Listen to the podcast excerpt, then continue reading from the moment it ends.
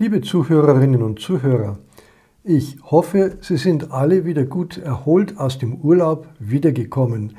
Ich habe in den letzten Wochen so manche Ansichtskarte bekommen, dass man nur so vor Neid erblassen konnte. Unter anderem eine aus einem Wiener Parkhaus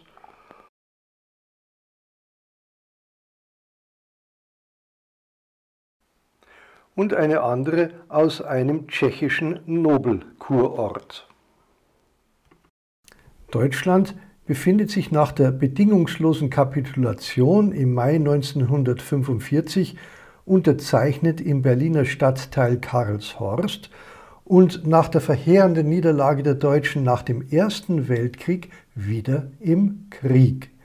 Nun also der dritte Versuch. Ungeachtet des jedes Mal für den Angreifer blamablen Ausgangs. Napoleon wurde es zu heiß in Moskau.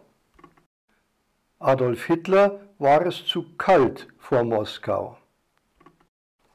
Und dass Annalena Baerbock Gott sei Dank bereits in Prag wieder über ihre eigene Zunge stolperte, ist nur ein schwacher Trost.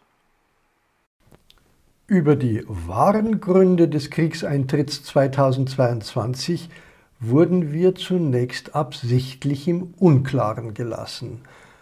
Deutschland wurde weder angegriffen, noch wurde ihm der Krieg erklärt. Es bestand keinerlei Bündnisverpflichtung, die einen Kriegseintritt erzwungen hätte. Die ständigen Beteuerungen, man müsse doch einem Land, welches angegriffen würde, beistehen, wollen auch nicht so recht verfangen. Das ist übrigens eine Liste von weltweit schwelenden Konflikten, die bislang jedenfalls ohne deutsche Einmischung auskommen müssen. Oder hat unsere oberste Heeresleitung etwa inzwischen auch schon Waffen in Armenien gegen Aserbaidschan in Stellung gebracht? Wahrscheinlich nicht, es sei denn, es sprenge dabei irgendetwas gegen die Russen heraus.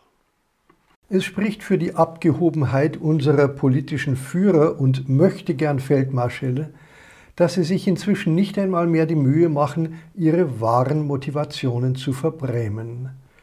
Friedrich Merz, ursprünglich als Retter einer von Merkel zugrunde gerichteten CDU ausersehen. Würden Sie Nord Stream 2 noch einmal öffnen? Nein.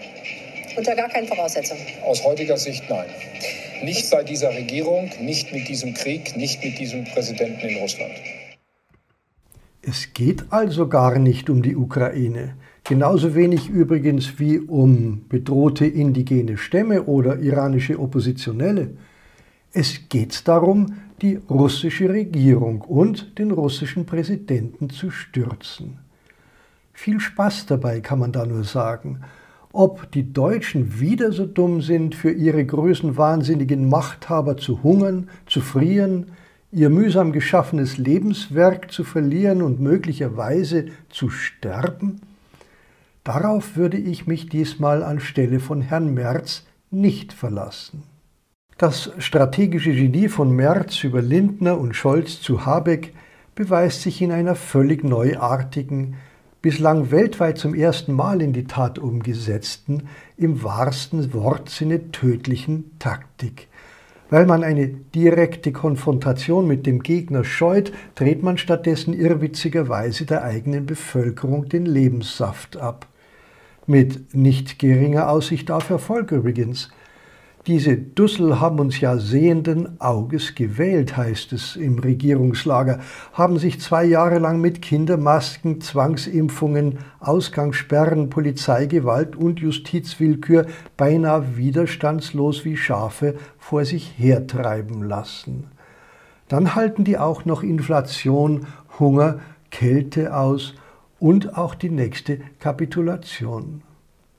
Bis endlich das eintritt, was man schon lange vorbereitet hat, wie der letzte Sargnagel der FDP so überaus treffend zu formulieren weiß. Wenn das am Ende aus dieser schrecklichen Phase von Pandemie und Krieg übrig bleibt, dann werden wir eine zivilisatorische Entwicklung gemacht haben. Dann bildet sich eine neue Wirtschafts-, Gesellschafts- und auch teilweise neue Weltordnung aus. Das ist ein Ziel, für das zu arbeiten lohnt, jeden Tag von heute an weiter.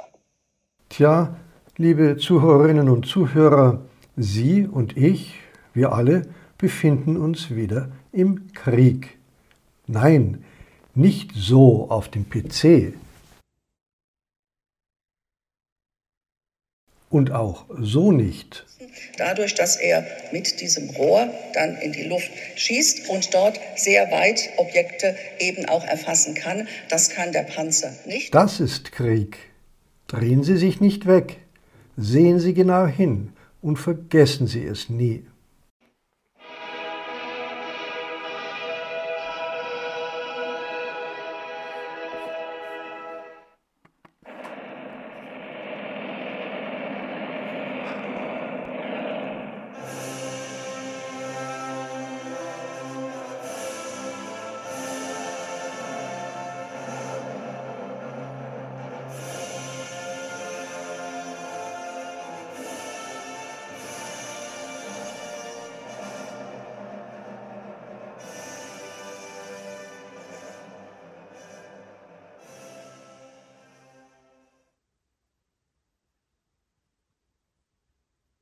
Sie haben noch nichts vom Krieg gemerkt? Ich will Ihnen einige untrügliche Indizien für das nennen, was man gemeinhin als Kriegszustand bezeichnet, nach deren Kenntnisnahme Ihnen die Einsicht in die Ihnen zugedachte Rolle in diesem Krieg nicht mehr allzu schwer fallen dürfte.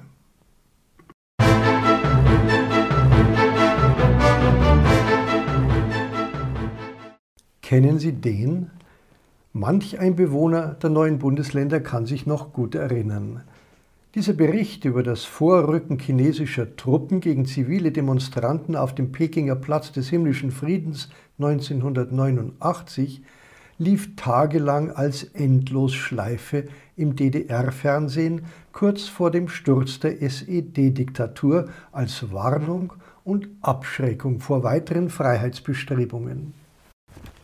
Was die meisten nicht wissen, in den Wäldern um Berlin standen starke bewaffnete Kräfte zur Niederschlagung des Aufstandes bereit, ebenso wie es detaillierte Pläne über Konzentrationslager für Rädelsführer des Protests in der DDR gab. Was zu Nazi-Zeiten die zu vernichtenden Volksschädlinge, zu SED-Zeiten die antisozialistischen Konterrevolutionäre waren, sind heute zu Rechtsextremisten, Schwurblern und Querdenkern beförderte friedlich protestierende Bürger mit regierungsgefährdender Intelligenz. Den deutschen Verfassungsschutzrepräsentanten und ihren Brötchengebern ist jedenfalls kein Argument zu dümmlich und keine Drohung zu primitiv, um Repressalien und Gewaltanwendung gegen die immer stärker aufbegehrende Bevölkerung an die Wand zu malen.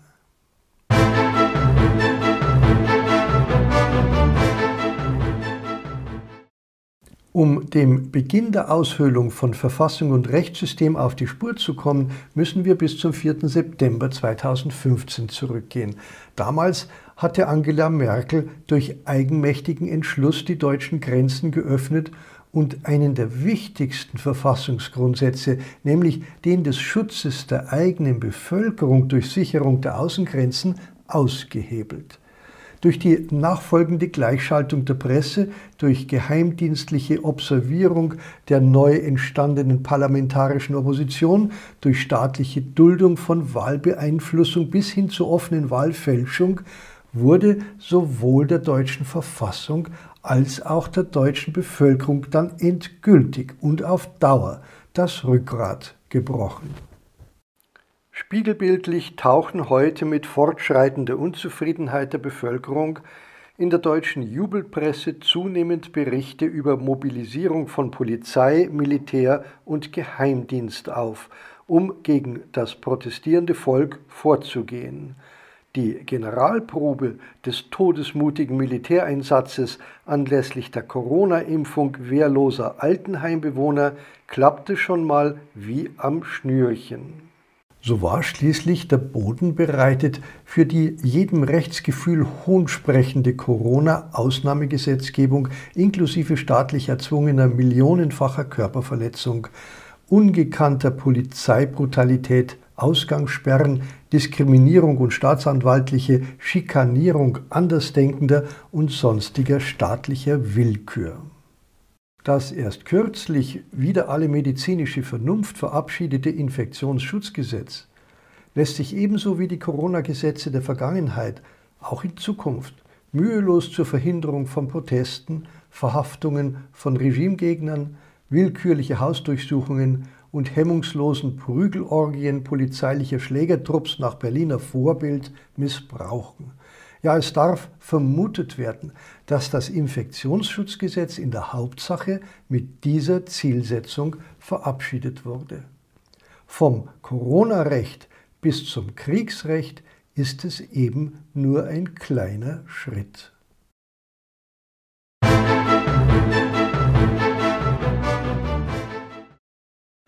Unter der Herrschaft dieses Richters des von Angela Merkel als Verfassungsgerichtspräsident installierte Dr. Stefan Habart sind die Corona-Skandalurteile des ersten Senats des Bundesverfassungsgerichts erlassen worden. Sie haben die Bürger schutzlos der Willkür der Regierenden preisgegeben und tragen gehörige Mitschuld an den immer deutlicher zutage tretenden katastrophalen Gesundheitsschäden experimentell geimpfter. Dasselbe trifft seit dem berüchtigten Soldatenurteil ohne Einschränkungen auch auf das Bundesverwaltungsgericht zu. Habarts Einlassungen während einer Veranstaltung des Hamburger Überseeklubs dürfen daher sehr wohl als Drohung aufgefasst werden. 14 Jahre hat es gedauert, bis ein deutscher Verfassungsrichter den Mut fand, sich für die selbst ausgestellten Persilscheine deutscher Nazirichter und Staatsanwälte zu schämen. Man darf gespannt sein, wie lange es diesmal dauert, bis ein Nachfolger sich für das Gebaren der höchsten deutschen Gerichte während der Corona-Zeit schämt.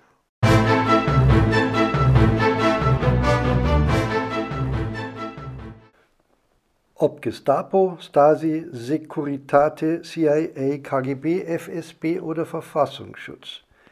Immer dann, wenn, wie mit Angela Merkel begonnen, die Machthaber sich quasi Sonnenkönig gleich mit Recht und Verfassung gleichsetzen, kann jede Kritik an ihnen als Bruch von Recht und Verfassung gewertet werden. Folgerichtig wird dann auch der Verfassungsschutz vom ursprünglichen Beschützer der Verfassung zum Beschützer der Machthaber.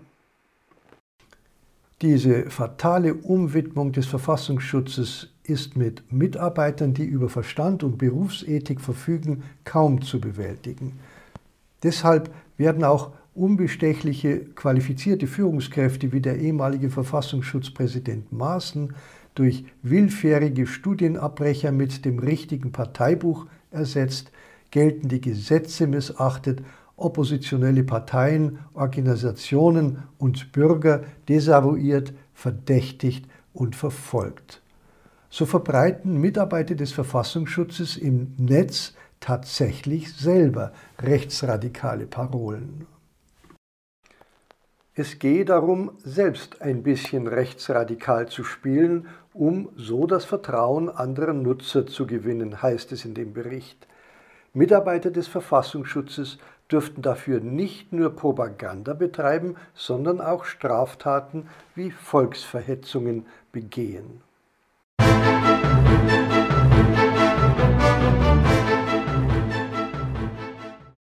Das Schlimmste, was einem passieren kann, ist, wenn man für das eigene Unglück keinen Schuldigen findet. Das müsste doch zu schaffen sein, denkt das Berliner Kriegskabinett und ist auch schon fündig geworden. Das Volk murrt, kann seine Miete nicht mehr bezahlen und drängelt sich in absehbarer Zukunft um die heimeligen Kohleöfen staatlicher Wärmestuben. Und wer ist schuld daran? Spione. Die Beamten in Robert Habecks Hideaway waren aufgefallen, weil sie in ihren Vorlagen zur Gas- und Energiepolitik eine auffallend russlandfreundliche Position vertreten hätten. Es sei von einer emotionalen Nähe zu Russland die Rede. Handfeste Beweise, dass es sich tatsächlich um einen oder mehrere Spione handelte, hätten sich aber nicht gefunden. Und am Zusammenbrechen der deutschen Energieversorgung sind russische Spione schuld. Energieversorgung betroffen. Berliner Verfassungsschutz warnt Politiker vor russischer Spionage. Geheimdienste würden infizierte Mails sowie Spitzel nutzen, sagte Innenstaatssekretär Ackmann. Derweil bereitet sich Berlin auf mögliche Stromausfälle vor. Haben wir ein Glück. Bislang dachten die Leute ja immer, diese Damen und Herren seien für die Energiekrise verantwortlich. Enzikin-Kapitulation her, in der Berliner Regierungswagenburg macht man jedenfalls in der Zwischenzeit in bewährter Weise nochmal richtig einen drauf. Lindners mehrtägige Luxushochzeit auf Sylt, knapp fünf Monate nach Kriegsbeginn, Nancy Fasers Sektparty in Kiew und das maskenlose Oktoberfestgelage der grünen Junta auf der Wiesen. Beide Hände an der Hosennaht, das Champagnerglas in der anderen, den trüben Blick fest auf den Feind gerichtet, geführt von vormals wehrdienstverweigernden Zinnsoldaten und Hartz-IV gefährdeten Kinderbuchautoren, das eigene Volk mit Waschlappen statt warmer Dusche tröstend, zeigt die Berliner regierende Chaostruppe Haltung bis zur letzten Patrone. Helm ab zum Gebet, kann man da nur sagen. Oder besser, nach euch die Sintflut. Genug geredet. Manchmal sagen Bilder mehr als Worte. Zum Schluss also ein Lehrstück, das das Leben selbst geschrieben hat. Titel Lügen haben kurze Beine, aber auch die sind irgendwann einmal zu Ende. Bukarest, 21. Dezember 1989. Să adresez mulțumiri inițiatorilor și organizatorilor acestei mare manifestări populare din București. Something rivets his gaze. Aceasta Shouts surge up. His speech stops. The camera wobbles. A technical disturbance.